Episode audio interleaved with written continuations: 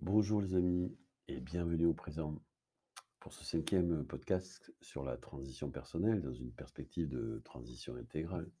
Je vous partage les deux clés de motivation qui m'ont permis, pour la première, d'entrer de plein pied dans ma transition personnelle pour changer de vie et changer la vie, et pour la seconde, de ne pas abandonner quand sur la route de mon émancipation, j'ai ressenti le vent glacé de l'épreuve.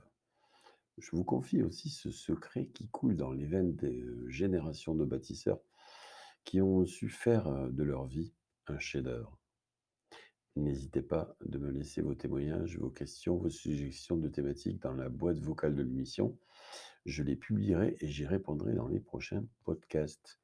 Et puis, si vous le souhaitez, vous pouvez vous abonner à ma lettre d'info quotidienne euh, directement et recevoir les bonus des podcasts dès le matin à 7h dans votre boîte de réception.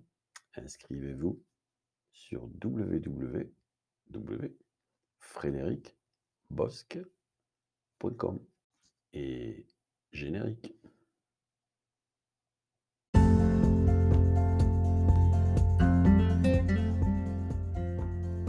Bonjour et bienvenue au présent.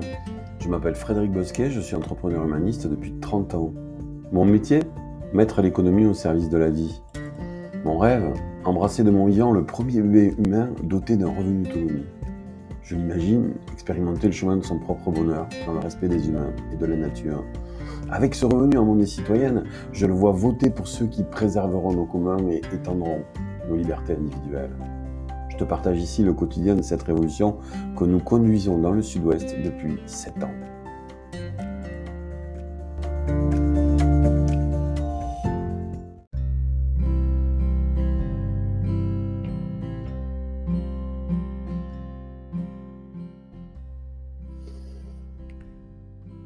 Qu'est-ce qui a fait qu'à 55 ans, j'ai décidé de tout quitter pour me lancer dans un projet aussi farfelu que le projet Terra T'as 55 ans, tu gagnes bien ta vie, t'es engagé dans des, dans des actions déjà sociales, écologiques, euh, au sein de, ton, de, de, ta vie quotidienne. Tu, tu, as un boulot qui te plaît, c'est un boulot qui fait du bien, c'est un boulot qui aide les gens, c'est un boulot qui est en accord avec tes valeurs. Bref, tout est, bien dans ta vie.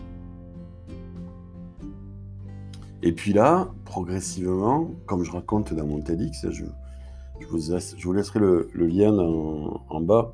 En fait, si vous allez sur mon, mon site frédéricbosque.com, euh, www.frédéricbosque.com, vous verrez, il y a mon TEDx que j'ai fait il y a pas longtemps. Euh, et qui raconte un peu cette histoire, donc je ne vais pas revenir dessus. Mais moi, ce qui m'intéresse là, surtout de vous donner, c'est le, c'est le déclencheur, c'est la, c'est la, c'est quoi la motivation en fait, c'est quoi le moteur? Parce que c'est vrai qu'on rencontre, on rencontre plein plein de gens euh, à Terra qui viennent nous voir, qui bossent, qui ont des enfants, qui ont une vie, euh, qui ont euh, qui, qui, se posent des questions sur la transition écologique euh, dans une perspective intégrale. Mais ils n'ont pas forcément cette... Il n'y a pas le déclic qui fait qu'à un moment donné, ça y est, ils s'engagent et progressivement dans leur vie, ils vont mettre en place tout ce qu'il faut pour vraiment changer de vie, pour changer la vie. C'est quoi la clé, la motivation qui va faire que non seulement on va se lancer, mais surtout on va tenir dans la durée Ça, c'est une, question euh, qui est absolument énorme. Et alors, pour vous donner un exemple, parce que c'est vachement important, comme je le dis souvent, en 7 ans, euh, on en a vu des personnes et des projets. Et euh, je pense qu'une des caractéristiques les plus, euh, comment dirais-je, prégnantes sur le plan personnel, c'est des personnes qui arrivent pour faire une visite avec, euh, avec une idée comme ça qui suffirait euh, de jeter des graines de riz euh, sur la terre et puis pouf, voilà, ça y est, ils vont être libérés du système et, ils vont pouvoir se nourrir avec les graines de riz qu'ils auront jetées. ben non, ça ça marche pas. C'est quand les personnes viennent en visite à Terra, ça dure deux jours. Euh, souvent, je cite cet exemple hein, en disant, mais oui, vous avez l'élan, vous avez l'élan euh, de cette transition personnelle dans une perspective de transition intégrale, parce que vous voulez respecter vos valeurs, parce que vous voulez élever vos comportements au niveau de vos valeurs. Mais vous avez aussi cette espèce d'illusion. Vous savez, dans Dante, il y a un magnifique passage où, dans le. Je ne sais plus à quel niveau c'est. Il, dit euh, euh, qui rentre ici euh, abandonne toute illusion. Et moi, je dirais qu'il entre en transition, quelle que soit cette transition par la porte dans laquelle il va rentrer, sociale, écologique, économique, financière, politique, personnelle, euh, à partir du moment où c'est dans une logique de transition intégrale, c'est-à-dire de transformation sociétale, de fond, pas seulement juste une partie, mais vraiment un, changement de civilisation, je pense que c'est important que la personne s'engage dans la durée. Dans la durée. Je sais qu'aujourd'hui, on est totalement imbibé de cette culture du, du, euh, du zapping, quoi la culture du zapping. C'est la culture de, de l'émotionnel. Le nombre de personnes que je rencontre qui, veulent être guidées uniquement par leur émotion, mais c'est incroyable. une émotion, c'est pas forcément la meilleure façon d'être guidé. Parce qu'il y a des moments donnés où le vent ne va pas souffler, c'est-à-dire où il n'y aura pas d'émotion, et il faudra quand même ramer. Et si tu ne rames que quand tu as, de l'émotion, tu vas pas aller bien loin. Parce que le projet de ta transition intégrale, euh, il va te demander un certain nombre d'efforts. Donc la, question, c'est c'est quoi qui allume le feu?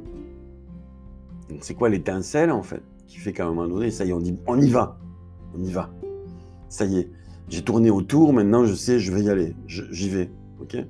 Donc c'est la première étincelle. Et après, c'est quoi qui va permettre d'entretenir ce feu dans la durée pour ne pas rebrousser chemin et rester sur ce chemin de son émancipation, malgré les vicissitudes de la vie et les difficultés qui ne vont pas manquer de se présenter sur ce chemin? Et si nous, à Terra, on peut bien avancer au moins une qualité de ceux qui sont sur ce chemin, c'est que quand même, on est sacrément persévérant quand même. Parce qu'on a eu quand même pas mal de soucis quand même. Et on est toujours là, sept ans après, à pointer la même direction, en s'étant ajusté par rapport au réel. Donc, la, la, motivation, elle a, elle a deux niveaux. La première, c'est une motivation qui est liée à une étincelle qui fait qu'il y a un déclencheur qui, fait que ça y est, on, change de vie. Ça y est. Et puis après, il y a une deuxième forme de motivation qui va faire que du matin jusqu'au soir, jour après jour, semaine après semaine, mois après mois, année après année, on continue à s'améliorer. Eh, les Japonais, ils ont une très belle phrase, une très belle phrase euh, qui, dit Kaizen. Kaizen, ça veut dire par petits pas, pas à pas. Vous savez, nous en Occident, on va faire des grosses transformations et tout, et après ça résiste. Les Japonais, ils sont plutôt dans une logique, on fait plein de petits pas, et au bout d'un moment, paf, ça émerge. C'est un peu la méthode de l'émergence d'Edgar Morin. Donc, donc ces deux éléments, à mon avis, sont super essentiels dans une transition personnelle, dans une perspective de transition intégrale, je le répète jamais assez. C'est les deux clés pour durer. Moi, par exemple, ma motivation, chacun la sienne, hein, qui a tout déclenché, c'est que j'ai toujours eu l'amour de l'entreprise, parce que je suis un entrepreneur hein, depuis l'âge de, 20 ans. Hein. Et, euh, et de l'autre côté, j'ai toujours toujours eu, euh, ça va paraître ringard, mais un amour de l'humanité. Moi, j'aime les gens. Je ne sais pas comment dire ça. Et quand les gens ils sont malheureux, je suis malheureux. Euh, voilà. Euh, alors après avoir passé quelques années en, contact de mes amis bouddhistes, euh, j'ai passé quelques mois dans un monastère dans, le passage de ma transition. Et c'est vrai qu'ils disent souvent, pour arriver à la compassion, il faut prendre l'amour qu'on a pour sa mère, son père, ses enfants, son conjoint, et l'étendre à toute l'humanité. Et eh ben moi, j'ai l'impression que ça m'est arrivé tout tout jeune, ça. Et j'ai toujours ressenti de, la, peine quand les êtres humains autour de moi euh, étaient malheureux. Je pas de mérite, hein, c'est une très grosse motivation, hein. à condition bien sûr euh, de ne pas se sacrifier, c'est-à-dire de, de ne, pas sacrifier celui qui a de la peine hein, sur l'autel euh, de celui qui nous fait de la peine, parce que sinon évidemment personne ne gagne. Donc moi, il y, a, toujours eu cette double motivation dans ma vie qui m'a fait me lever le matin. C'est un, entreprendre pour dépasser l'abondance. Et de l'autre côté, faire en sorte que mon, activité dans le monde, elle allège la souffrance des autres. Bon, je sais, ça peut être gringuard, mais c'est comme ça. Et moi, je me sens réalisé lorsque, je me couche le soir, en regardant ma journée, elle me dit, tiens, euh, j'ai contribué euh, autour de moi à ce que chacun puisse expérimenter le chemin de son propre bonheur dans l'aspect des humains et de la nature. Et quand je me couche le soir, je, revois ma journée et j'essaie de mesurer si voilà, si c'était bien, si c'était mieux, si voilà, est-ce que j'aurais pu faire mieux, que voilà, et, et, je m'endors content. Et la première chose que je fais quand j'ouvre les yeux le matin, je me répète un petit mantra qui est perso, que je garde pour moi mais dans lequel, en gros, je dis, euh, voilà, quoi, je, je veux que cette journée, elle soit encore plus, plus utile, plus belle, plus, euh, plus porteuse de, de, de, ressources pour que chacun puisse expérimenter le chemin de son propre bonheur dans le respect des humains et de la nature. Moi, je kiffe quand je me rends compte que dans ma journée, j'ai vu les yeux de quelqu'un s'illuminer du bonheur qu'il avait à entreprendre sa vie. C'est en ça que je me définis comme un entrepreneur humaniste. C'est-à-dire que moi, moi, ma production, c'est euh de la valeur, mais dans le sens étymologique de force de vie. Je, kiffe ça. Je ne sais pas quelle est ta motivation pour entrer en transition, toi, ou laquelle tu, as, décidé de mettre en œuvre. Mais, se dire que le soir, en se couchant, on a contribué à ce que ce monde soit un peu plus meilleur pour ceux qui vont arriver, c'est, c'est quand même top. D'ailleurs, euh, je dis souvent dans les interventions, euh, j'aimerais finir mes jours en paix euh, dans le monde dans lequel j'aurais aimé naître. Je trouve que c'est une très bonne, très bonne définition de la, de la réussite, plutôt que d'avoir une Rolex à 50 ans. Voilà, si, si un jour je finis mes jours en paix dans le monde dans lequel j'aurais voulu naître, bah, je pense que je pourrais partir tranquille.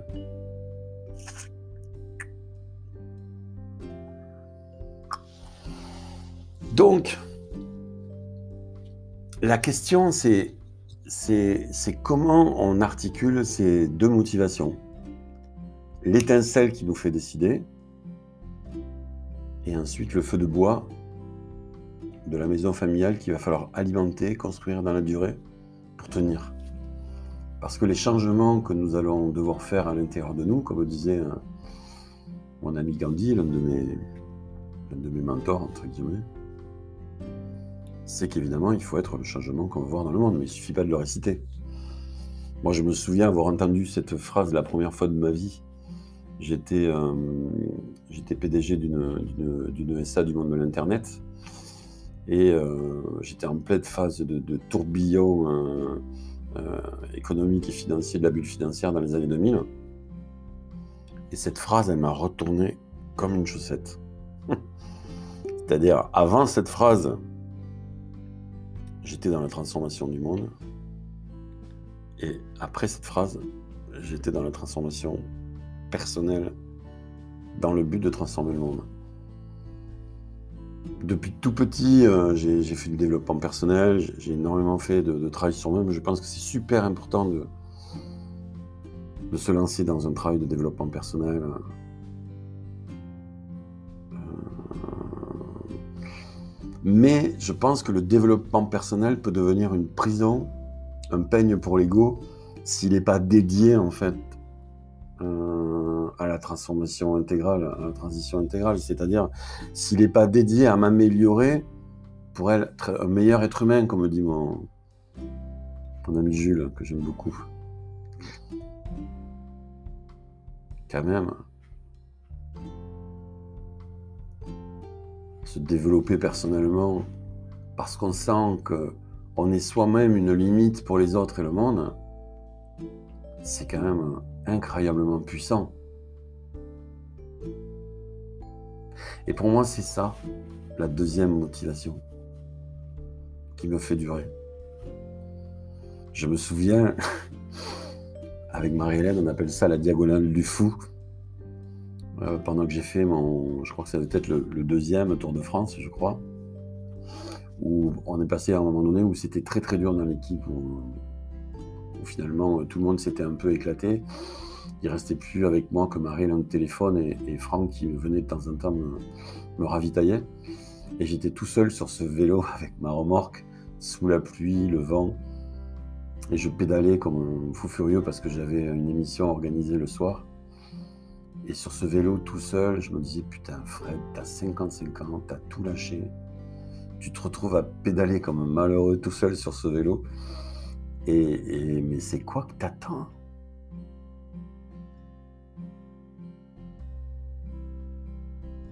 Et là, comme je faisais beaucoup de pleine présence, un jour, je, ferai un podcast dans la transition personnelle sur la pleine présence, qui est vraiment un outil qui m'a énormément aidé. Généralement, quand je me pose ce type de questions et que je commence à descendre dans les profondeurs de mon âme, là où l'obscurité appelle une très forte lumière, il y a quelque chose qui remontait, mais de façon euh, euh, comme un torrent de lumière et qui disait Fred, qu'est-ce que tu veux faire d'autre, de plus cohérent que ce que tu fais aujourd'hui entre ce que tu sens, ce que tu penses et ce que tu fais? Et là, sur mon vélo, sous la pluie et le vent, tout seul, je me disais, mais je peux faire rien d'autre que ce que je fais aujourd'hui. Parce que tout ce que je ferai, ce sera moins aligné. Donc tu vois, la question, c'est moins ce que tu fais. Est-ce que c'est petit? Est-ce que c'est grand? Est-ce que ça a des résultats? Est-ce que ça n'a pas? Que la sensation que tu as en faisant de cet alignement qui te qui t'enracine dans un truc qui te dépasse et qui te transporte et qui tu vois, si tu es capable, en fait, en quelque sorte, de traverser les épreuves de ta vie, parce que tu es aligné entre ce que tu sens, ce que tu penses et ce que tu fais, t'as pas besoin des résultats. Un aimant, il n'a pas besoin de la limaille de fer pour aimanter. Il aimante. Je sais pas comment on dit. Ben, moi, c'est un peu pareil. Je, sens cette cohérence en moi et je me dis, mais je ne peux pas faire moins. Enfin, si je fais autre chose, je vais faire moins. Donc, ce n'est pas les résultats qui me maintiennent sur le chemin. C'est cette motivation de l'alignement entre ce que je sens, ce que je fais et ce que je pense. Quand je pense d'un côté, que je sens de l'autre et que je fais d'une troisième façon, je me désarticule.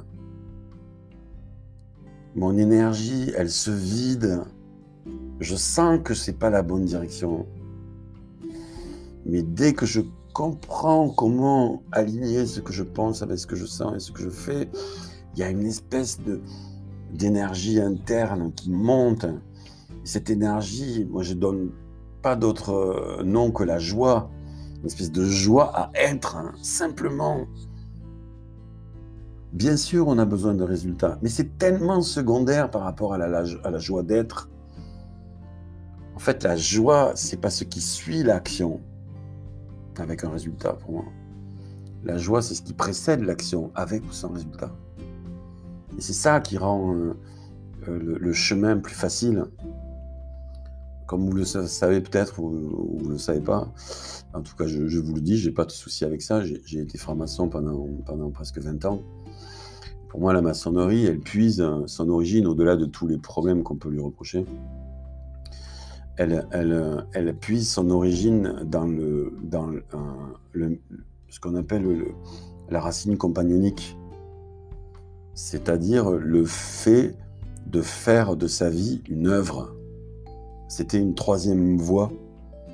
Euh, à cette époque-là, il il y avait deux voies, la voie du guerrier, du chevalier, et puis la voie du, prêtre ou du curé.